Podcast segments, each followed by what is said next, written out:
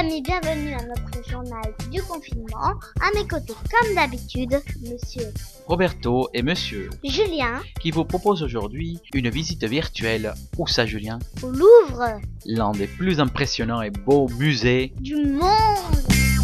Et on va aller visiter qui, Julien? La Joconde. Donc, euh, fermez les yeux. C'est parti Je ne connais qu'une fille qui se nomme Mona Lisa Claxon.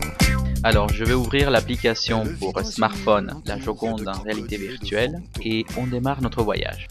Noire comme l'ébène, souveraine, elle joue du trombone. Personne ne m'appelle aussi quand le téléphone me sonne.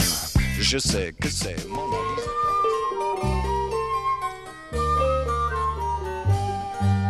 C'est moi que je suis la Joconde, je suis connue par le monde.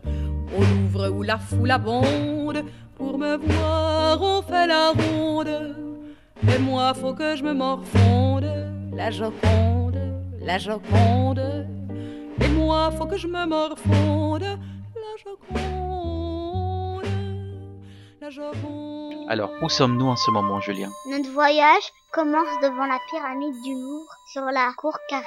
Et ensuite, nous arrivons à la salle de, de la Joconde. Alors, cette salle qui abrite euh, ce tableau de maître si mystérieux et fréquenté par tant de visiteurs de nos jours se trouve dans l'aile de nom au Louvre.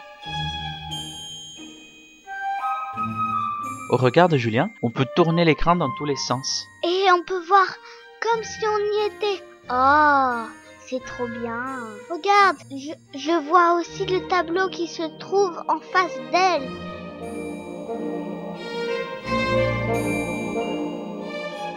Pourquoi on l'appelle la Joconde ou alors Mona Lisa? Écoute, le guide virtuel, il va te l'expliquer. Madonna Lisa del Giocondo. En 1503, Mona Lisa n'a que 24 ans.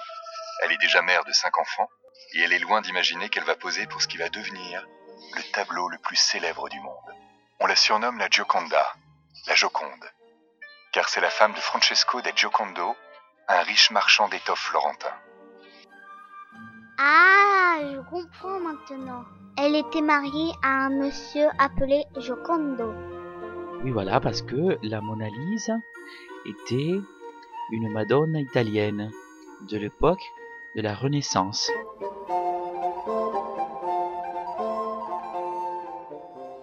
Imagine que à cette époque-là, la Mona Lisa était un idéal de beauté.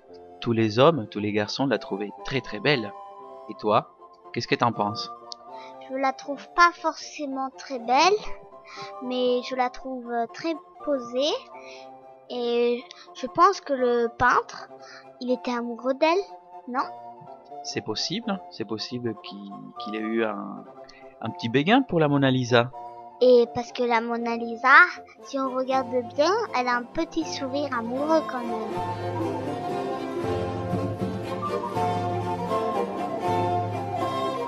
Alors Julien, sais-tu pourquoi ce tableau de maître est l'un des plus visités du musée du Louvre? Je ne sais pas, mais on peut l'imaginer. Peut-être parce que Léonard de Vinci était un génie.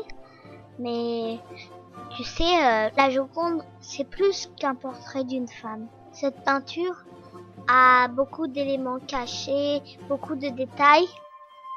Par exemple, euh, son sourire qui peut être un lien avec son nom, le paysage derrière elle. Ce tableau, c'est un chef-d'œuvre.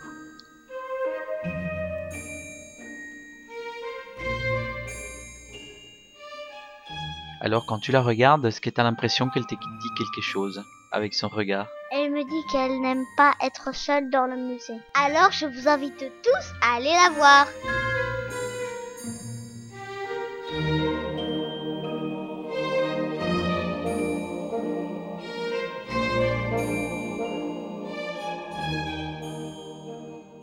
Moi que je suis la Joconde, Léonard me crut gironde. Quand Léonard vagabonde, mais que voulez-vous qu'on réponde? C'est vrai, je suis pas trop immonde, la Joconde, la Joconde. C'est vrai, je suis pas trop immonde, la Joconde, la Joconde. Ainsi se termine notre podcast d'aujourd'hui. Et n'hésitez pas à suivre notre page Facebook Happy Family Podcast. À Je connais bientôt. qu'une fille qui se nomme Mona Lisa Claxon. Elle vit dans une île entourée de crocodiles et de fantômes.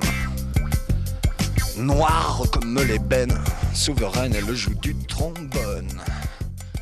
Personne ne m'appelle.